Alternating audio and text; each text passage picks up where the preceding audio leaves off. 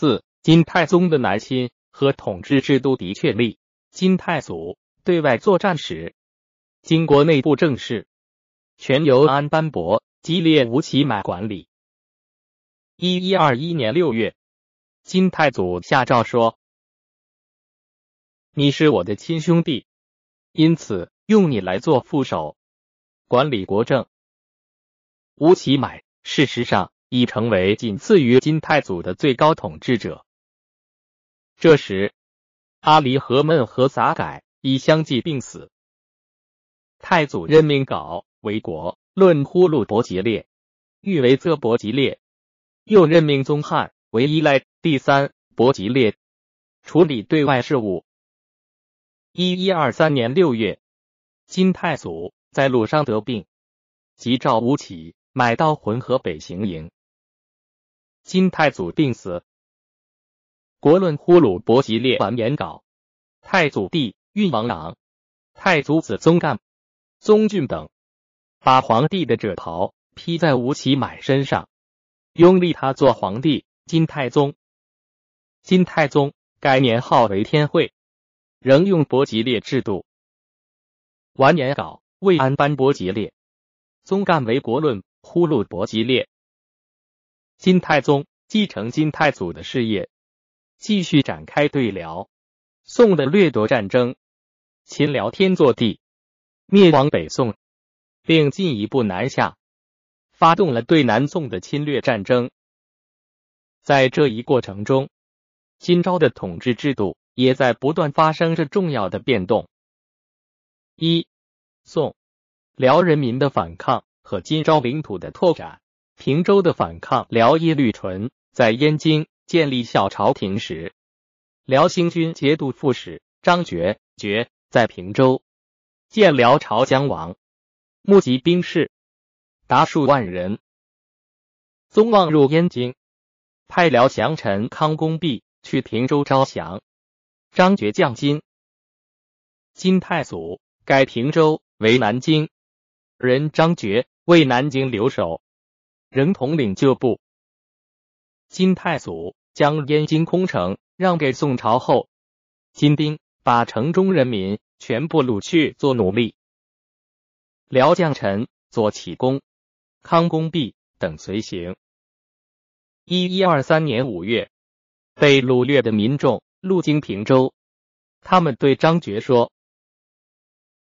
宰相左启功不守燕京，使我们流离失所，无处安身。攻守在重镇，掌握强兵，如能进忠辽朝。”必能使我们复归乡土。在民众的推动下，张觉和诸将领计议杀左启功、康公弼等降臣，将被掳的民众全部释放归业。张觉派使臣和宋将王安忠联络，投附宋朝。宋朝以张觉为节度使。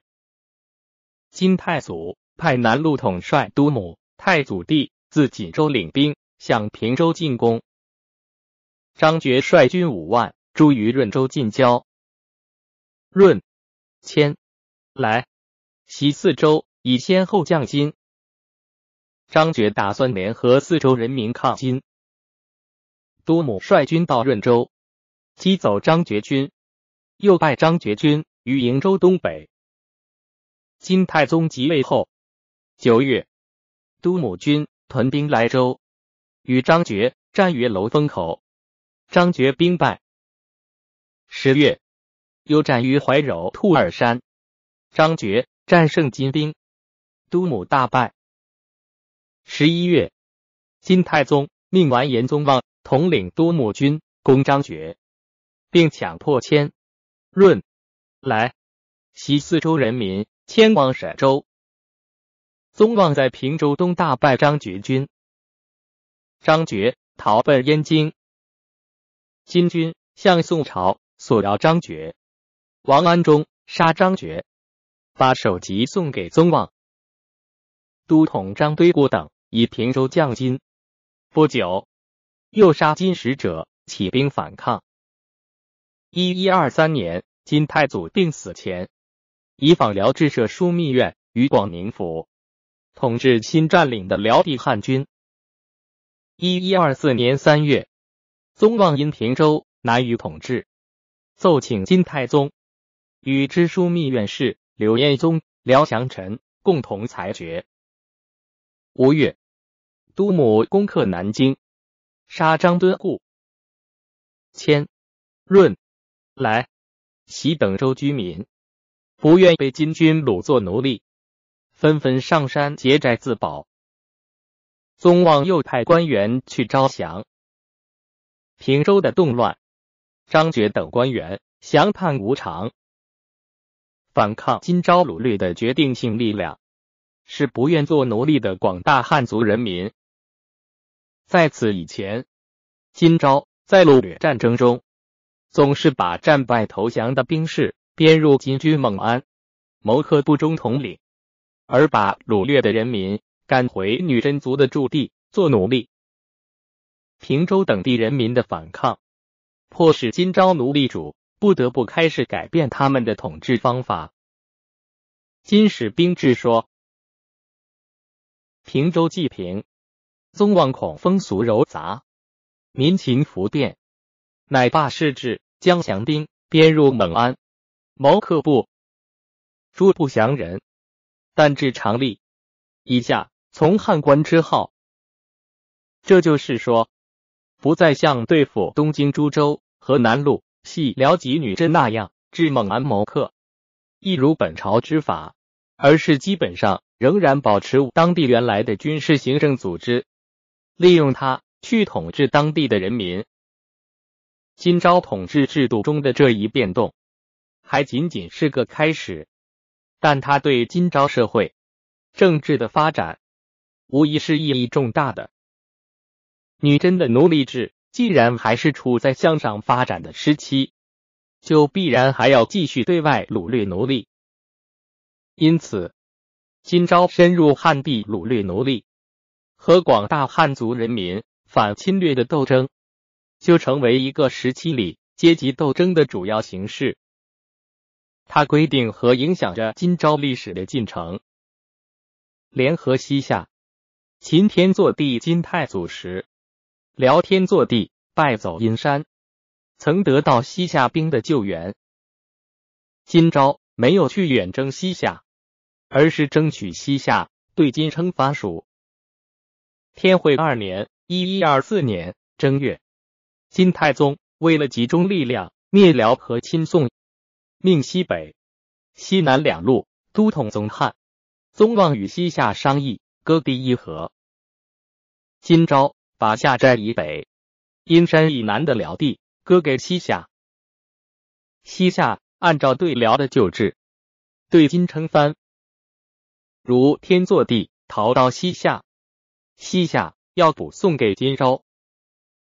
三月，西夏前顺向金朝上师表，全部接受金朝的条件。金朝争取了西夏。西方边境稳定了。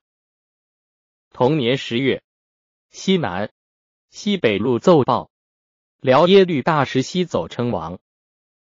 天祚帝只有多骑兵一万多，想逃往天德军，进驻英州西于都谷。完颜娄氏领金兵追击。一一二五年二月，秦天祚帝。八月，金太宗。降封天祚帝为海滨王。天祚帝在金朝一年多后病死。耶律大石在巴拉沙滚见西辽，对金朝仍然是一个威胁，但由于中间有西夏阻隔，并不发生直接的冲突。天祚帝被俘，西夏称臣，金朝在西部和西北部不再有后顾之忧。便得以集中兵力南下侵略宋朝，灭北宋。一一二五年十月，金太宗下诏伐宋，安班伯击列完颜杲为都元帅，统领金军；完颜宗翰为左副元帅，与完颜希颖、耶律余睹等。自西京攻太原。宗望为南京路都统，与都母。刘彦宗等自南京平州攻燕京。这时的北宋，在徽宗、蔡京集团统治下，极度腐朽。新建的金朝正处在奴隶制向上发展的时期，腐朽的北宋王朝自然难以抵挡生气勃勃的金朝奴隶主的攻击。十二月，宗望军到白河，大败宋军，宋燕京守将郭药师等将金，宗望进而围攻边京。天会四年（一一二六年）正月。宋徽宗退位逃跑，钦宗继皇帝位，派使臣向金朝求和。宗望提出宋割让太原、中山、真定三镇，派亲王做人质。宋对金称职，钦宗一律接受。金兵胜利回师，宗汉军围攻太原，太原军民坚决抵抗。二月，宗汉军攻下隆德府。三月，宗汉回兵西京，银树可围攻太原。八月间，金太宗再次发兵南侵。宗汉为左副元帅，宗望为右副元帅，分别自西京和保州南下，计划在开封会合。九月，宗汉军。猛攻太原，宋太原知府张孝纯在城破后降金。宗汉金龙德府、泽州向开封进军。宗望军攻占真定府，又渡河攻下临河、大名等县。十二月，宗汉、宗望两军会合在开封城下，宋钦宗投降。一一二七年四月，金军俘虏宋徽宗、钦宗，并掳掠大批人口、财物而回。北宋宣告灭亡。侵略南宋北宋亡后，宋朝的河北兵马大元帅康王赵构于一一二七年五月在宋南京、商丘，即皇帝位宋高宗，重建赵宋王朝，史称南宋。宋高宗继续实行妥协逃跑的政策，对金朝的南侵军不敢抵抗，在十月间放弃中原，逃到扬州。黄河南北各地人民自动组织抗金武装，约六七十万人，坚持战斗。金朝派出重兵前去镇压，并继续南下。进攻南宋统治下的江南。宗望灭北宋后，率军北还，在梁行病死。金太宗命宗辅太祖子为右副元帅，驻兵燕京。天会五年（一一二七年）十二月，宗辅与宗弼、太祖子、都母等向淄州、青州地区进兵。金兵。在淄州攻宋李成军。天会六年（一一二八年）正月，宗弼在青州击败宋军，攻下青州。都母攻下维州。金军在千城县遇到人民义军的抵抗，在青、维等州掳掠后还军。左副元帅宗翰率领的金军，天会五年。一一二七年十二月，向洛阳进兵。天会六年（一一二八年）正月，银叔可部攻下邓州，萨某鲁部攻下襄阳，金兵连下军州、房州。二月，取唐、蔡、陈州，攻下颍昌府。金兵在洛阳。曾被宋西京统治。敌进军战败，敌进兄狄兴与河东、河北抗金民兵相联络，配合作战。郑州宋兵也反金复宋。二月，宗翰命诸将反击宋军，再度攻占郑州。宗汉军大肆掳掠洛阳、襄阳、颍昌、汝、郑、军、房、唐、邓、陈、蔡等地的百姓，把他们迁移到河北。宗翰又命令娄氏军向陕西进兵，攻下同、华、京兆、凤翔。宋军和人民义兵英勇抗敌，娄氏军掳掠而去。宗翰统帅的大军还驻山西。七月，金太宗下诏追击逃在扬州的宋高宗。金军将领中出现意见分歧。河北诸将主张停止用兵陕西，并立南伐。河东诸将反对。这时，河北和河东一带人民抗金武装仍活跃在太行山两侧，具有强大的力量。陕西地区也在宋军控制之下，所以河东诸将说：“陕西与西夏为邻。”事体重大，不可罢兵。宗翰主张河北不足虑，先平定陕西五路，然后在东下伐宋。宗辅军的元帅左都监督母主张先定河北，然后在南进。金太宗两用其策，说康王构必须穷追陕西。也不可不取。命娄氏率军攻陕西，宗翰与宗辅合兵南下侵宋。娄氏与蒲察等八月间败宋军于华州，攻取下归、阴归归。九月，沈果等破宋兵于蒲城、同州，取儋州。十一月，蒲察、娄氏攻下延安府。一一二九年二月，宋安抚使者渴求以临府，封三州将军。娄氏进攻宋金宁军，宋守将徐辉烟拒战，呈现被俘。娄氏命者渴求招降，徐辉言大骂不屈，被杀。四月，蒲察、娄氏军进而攻占夫。防二州，娄氏驻守延安，则可求屯兵绥德。蒲察还守蒲州。宗辅和宗翰在一一二八年十月会师于蒲州。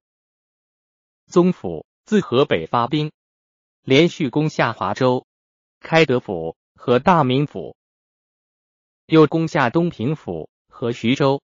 宋济南知府刘裕投降。一一二九年五月，宗翰派拔黎族领兵奔袭扬州，宋高宗率官属渡江，南逃建康，派使臣向金朝求和，金朝不许。踏懒、宗弼、拔黎素、马武等分路南侵。十一月，宗弼在河州大败宋军。自河州渡江至建康，宋建康守臣陈邦光、江淮宣抚使杜充陆续降金。宋高宗自建康逃往杭州，又逃到越州。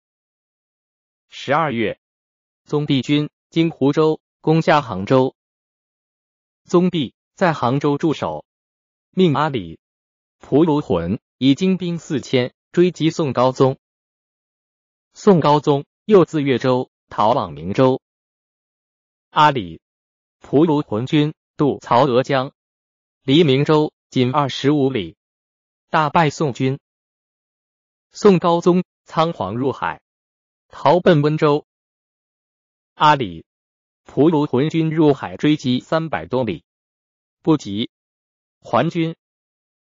金朝这次出兵南侵，目标只是追击宋高宗。和掳掠财物，还没有长期统治江南的打算。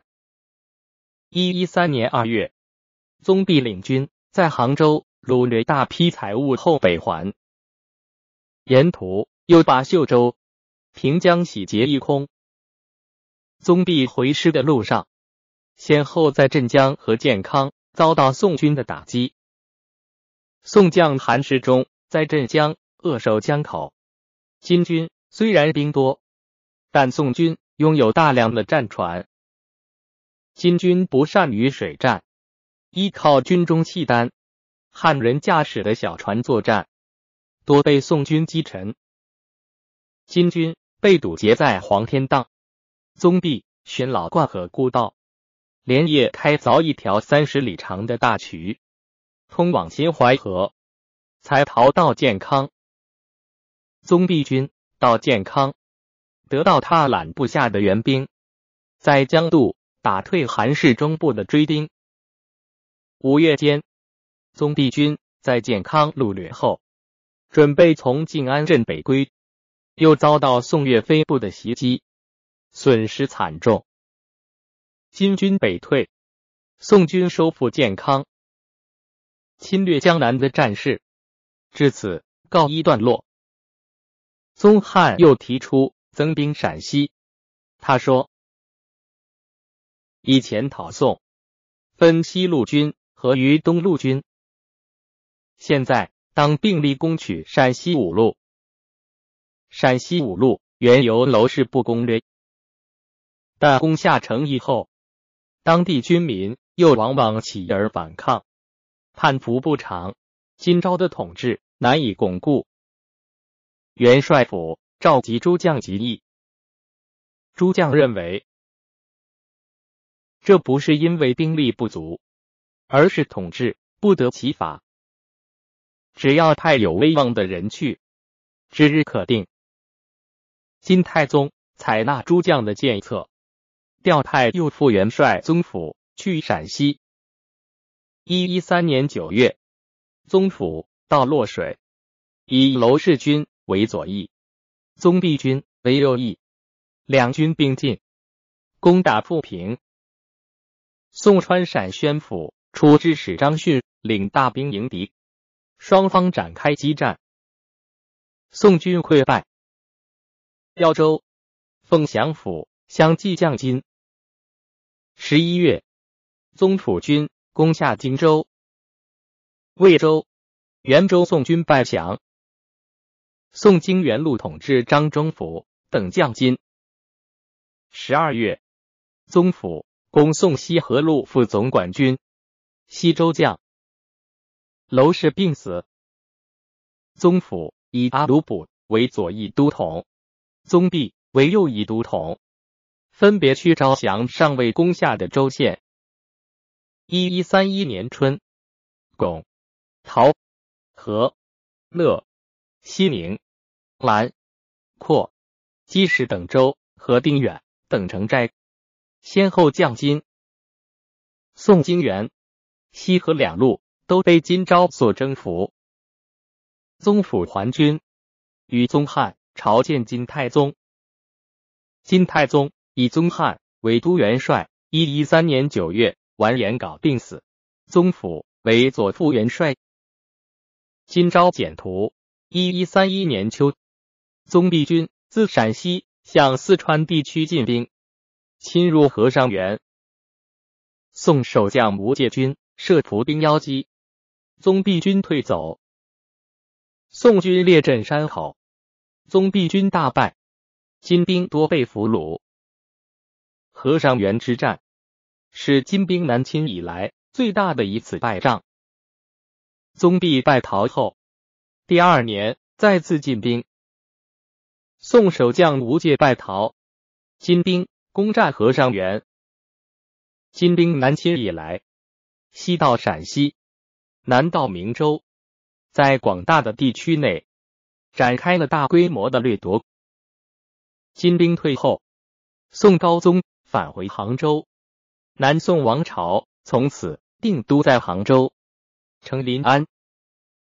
这时，金朝的都城仍在会宁府，东起淮水，西至秦岭，形成金宋间一条暂时的分界线。金朝从此确立了在陕西。和淮水以北的统治领域。但是，在金朝南侵的过程中，河北、山西地区的广大人民仍然在不屈不挠的展开反掳掠、反奴隶制统治的英勇斗争。金军推行奴隶制，规定有负债不能偿还者，折身做奴隶。人民纷纷上山抵抗，动以万计。太行山区成为人民武装主要的活动场所。他们被金朝统治者污指为太行群盗，不断的给予统治者以沉重的打击。红巾军在泽州一带展开抗金斗争。金太宗曾派辽降将王伯龙之泽州，领兵镇压。红巾军转移到河北、陕西等地，继续抵抗。磁州一带人民抗金武装，在王会、孙小石、苗青等领导下坚持斗争。金朝派辽降将博德特、李补率领磁、湘两州的屯兵镇压。王会、孙小石、苗青等战败被俘，由宋朝军官王彦统领的八字军在太行山一带英勇抗敌，发生很大的影响。